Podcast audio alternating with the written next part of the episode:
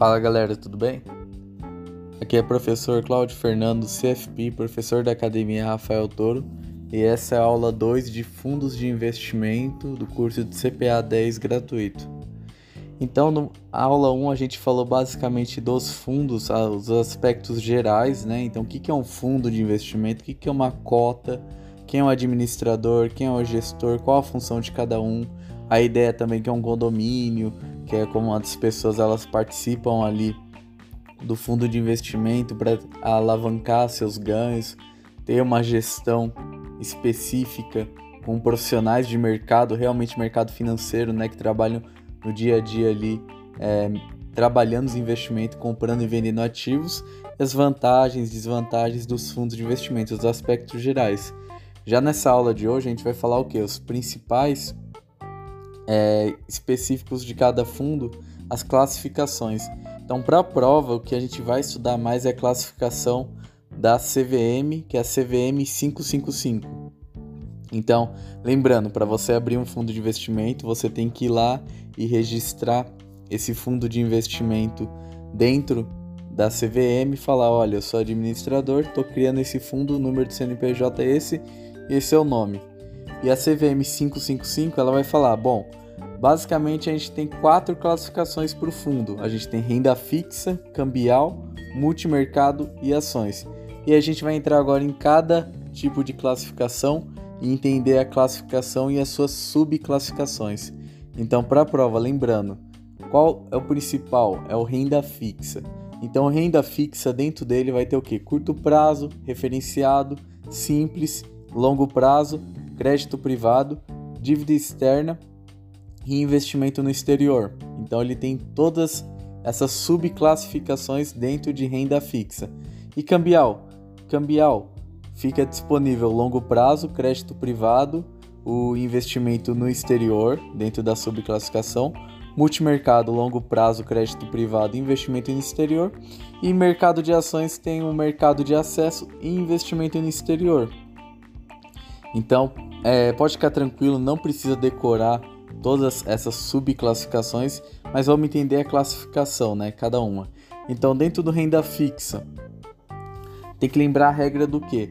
Tem que ter um mínimo uma quantidade de ativos disponíveis, né? Então tem que o gestor, na hora de aplicar, ele tem que fazer o seguinte: ele vai lá e olha, esse fundo aqui que eu vou trabalhar hoje é um renda fixa.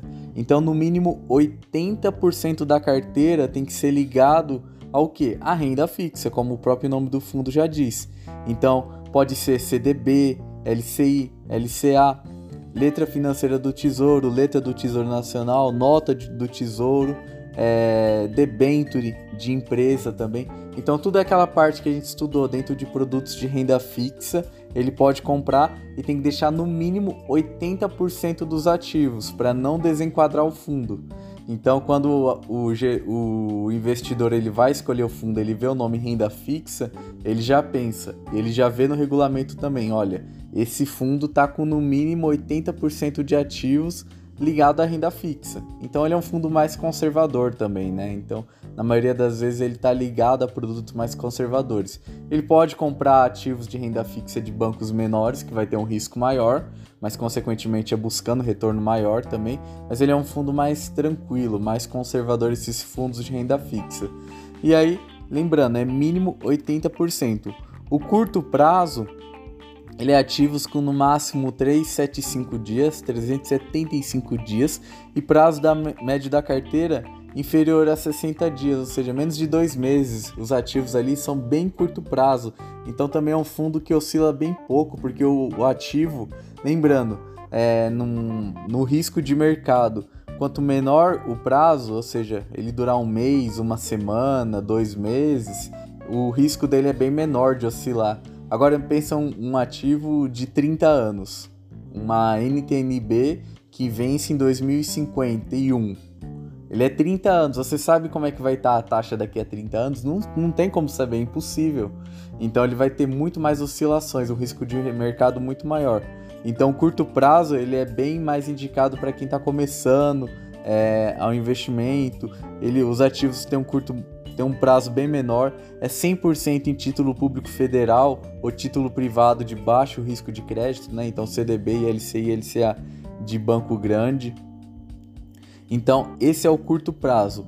O referenciado, outro sufixo, ele é o que? Ele também é mínimo 80% do patrimônio, porque lembra, ele é uma renda fixa, só que agora ele tem que ser 95% do benchmark. Então por isso que ele é referenciado. Lembra que que é referenciado? É algo que segue. Então, por exemplo, um fundo referenciado DI, ele segue o DI. O fundo referenciado Selic, ele segue a Selic. Então ele tem que chegar bem próximo, ele é 95% ali dos títulos, por exemplo, de um referenciado DI, ele vai comprar LCI, que segue o DI, LCA, CDB, tudo que segue o DI, ele vai comprar. Então ele chega a 95%. Lembra? Referência é algo que você quer chegar. Você tem uma referência lá na sua carreira, por exemplo. Você quer chegar bem próximo do que? Do que aquela pessoa chegou. A mesma coisa do fundo. 95% da carteira é, re, ela, ele replica, ele copia o benchmark escolhido. Então, por exemplo, CDI busca com, é, acompanhar 95% dos ativos buscam acompanhar o CDI e é no mínimo 80% que é uma renda fixa também. O renda fixa simples, ele é mínimo 95% em título público federal ou bancos. Mas o que, que você tem que lembrar para ele para a prova? O renda fixa simples é o único fundo que você não precisa assinar o termo de adesão e também não precisa ter o API preenchido. É o único. Por quê? Porque qualquer outro fundo, quando você compra, você tem que ir lá assinar o termo de adesão falando, ó, oh, concordo com o risco desse fundo, assinei aqui. Ok, sem problema. Agora, qualquer outro fundo é, que não seja o é, que não seja o renda fixa simples, você tem que fazer essa assinatura. Ah, e se eu quiser comprar um renda fixa simples? Ele é tão simples, ele é tão tranquilo que você não precisa assinar nada. Você pode ir lá simplesmente comprar. Não precisa nem ter o API preenchido. Porque lembrando, para qualquer produto de investimento, o ideal é que você vai lá, preenche o API e aí você pode comprar o produto. Mas o renda fixa simples não.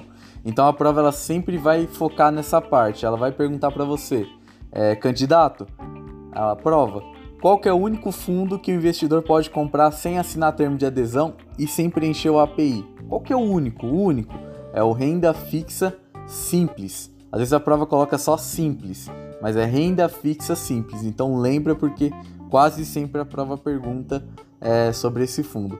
Outro renda fixa, o dívida externa, mínimo 80% do seu patrimônio em ativos ligado, representativo, né, a dívida externa do país ou seja, a dívida que o país deve em outros países, renda fixa externa mínimo 80%, cambial mínimo 80% em ativos ligados ao câmbio, então dólar, euro, iene, yuan, qualquer essa dessas moedas, yuan na verdade, né? Qualquer uma dessas moedas é, é ligado a câmbio mínimo 80%. E o multimercado? O multimercado ele é como se fosse uma salada, ela não tem, ele pode ter vários ativos ali misturados. Então, multimercado, a prova coloca é o quê? É o único fundo que você não precisa, que o gestor não precisa ter um, uma quantidade mínima. Então, ele é livre.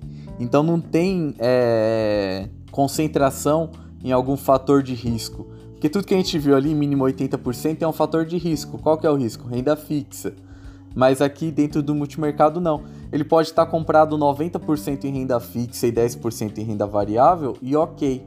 Mas aí semana que vem, se muda o cenário, o gestor ele pode inverter. Ele pode estar comprado 90% em ações e só 10% em renda fixa. Ele pode estar comprado 85% em ações, 15% em renda fixa. Pode estar comprado 30% cambial, 30, é, 30 cotas de outros fundos 30 em renda fixa e 10 em ações. Então você está vendo que eu estou falando vários números, ele não tem concentração em nenhuma. Então o multimercado ele tem livre, o gestor ele pode livremente escolher os ativos que ele quer dentro desse fundo. O renda fixa cambial multimercado, eles podem ter um sufixo LP, né, que a gente chama que é longo prazo, que são ativos que passam de um ano, 365 dias. É então qualquer fundo que tem ativo ele pode ter esse sufixo Outro sufixo também, crédito privado, dentro renda fixa, cambial multimercado. Crédito privado é basicamente o fundo que ele compra mais do que 50% do seu patrimônio em ativos de pessoas físicas ou jurídicas de crédito privado, exceto ações é, é considerado crédito privado e tem que estar tá escrito no nome do fundo lá, falando, olha, isso aqui é crédito privado. Então, esse fundo ele está comprando mais de 50%, mais da metade dele é ligado a uma dívida de uma pessoa física ou jurídica. Então, é o sufixo crédito privado.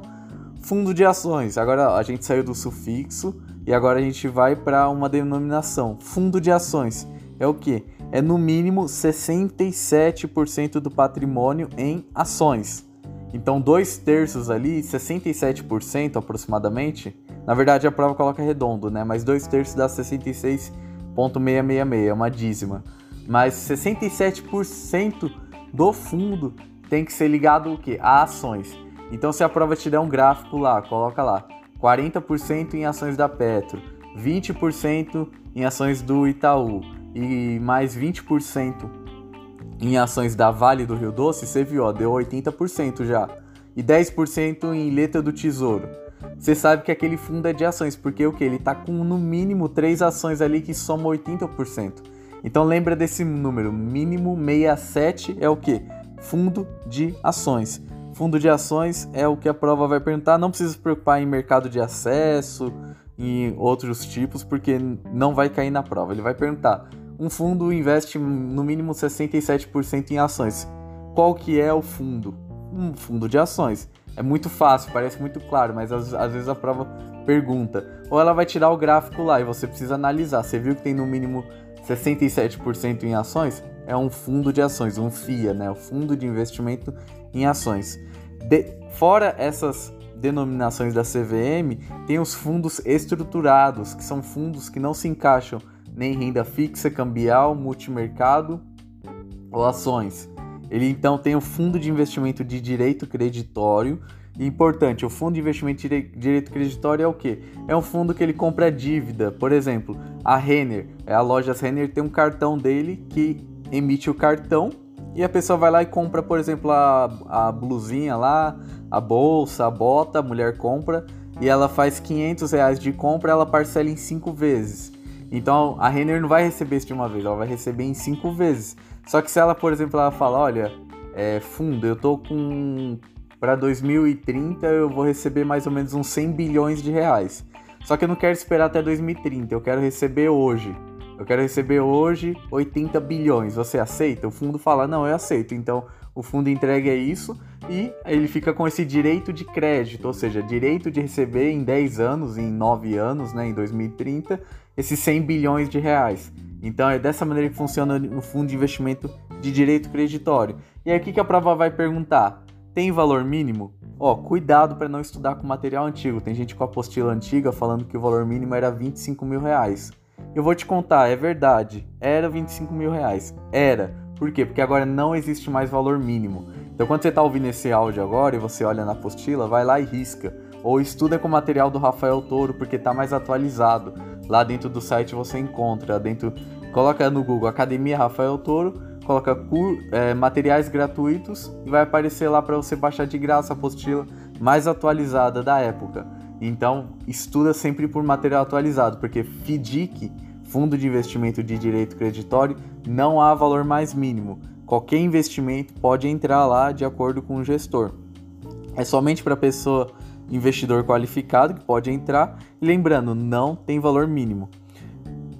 Dentro do fundo de investimento de direito creditório, a gente tem três tipos de cotas, né? Então, outros fundos, todos os cotistas têm a mesma cota. Só que o FDIC a gente tem a cota sênior, mezanino e subordinada. A sênior, lembra que sênior é um senhor, uma senhora, então ele tem prioridade no recebimento do quê? De pagamentos, de dividendos.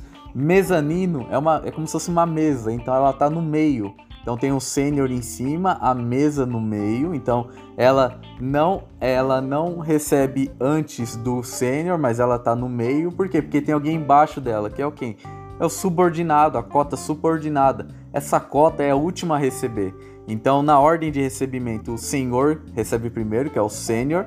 Depois dele, no meio, tem o mezanino, a cota que está no meio, não recebe antes do senhor, mas recebe antes de quem? Da subordinada, que é a última. Subordinado é aquele que te obedece, né? O seu empregado. Então, a mesma coisa ali no fundo, é o último a receber a cota subordinada.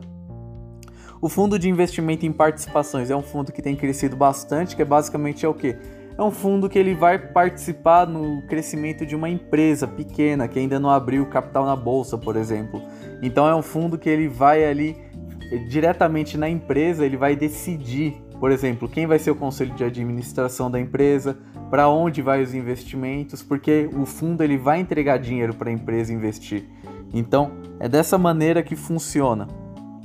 É o fundo de investimento em participações, ele tem 90% patrimônio dele em companhia aberta, fechada, sociedade ilimitadas em fase de desenvolvimento e é um fundo que basicamente o fundo ele vai é, tomar decisões dentro da empresa porque ele está colocando o dinheiro dele ali. Então, fundo de investimento e participação é para investidor qualificado e é um fundo fechado, né? Porque é uma empresa um fundo fechado, lembra o conceito de fundo aberto? Qualquer um pode entrar e sair a qualquer momento.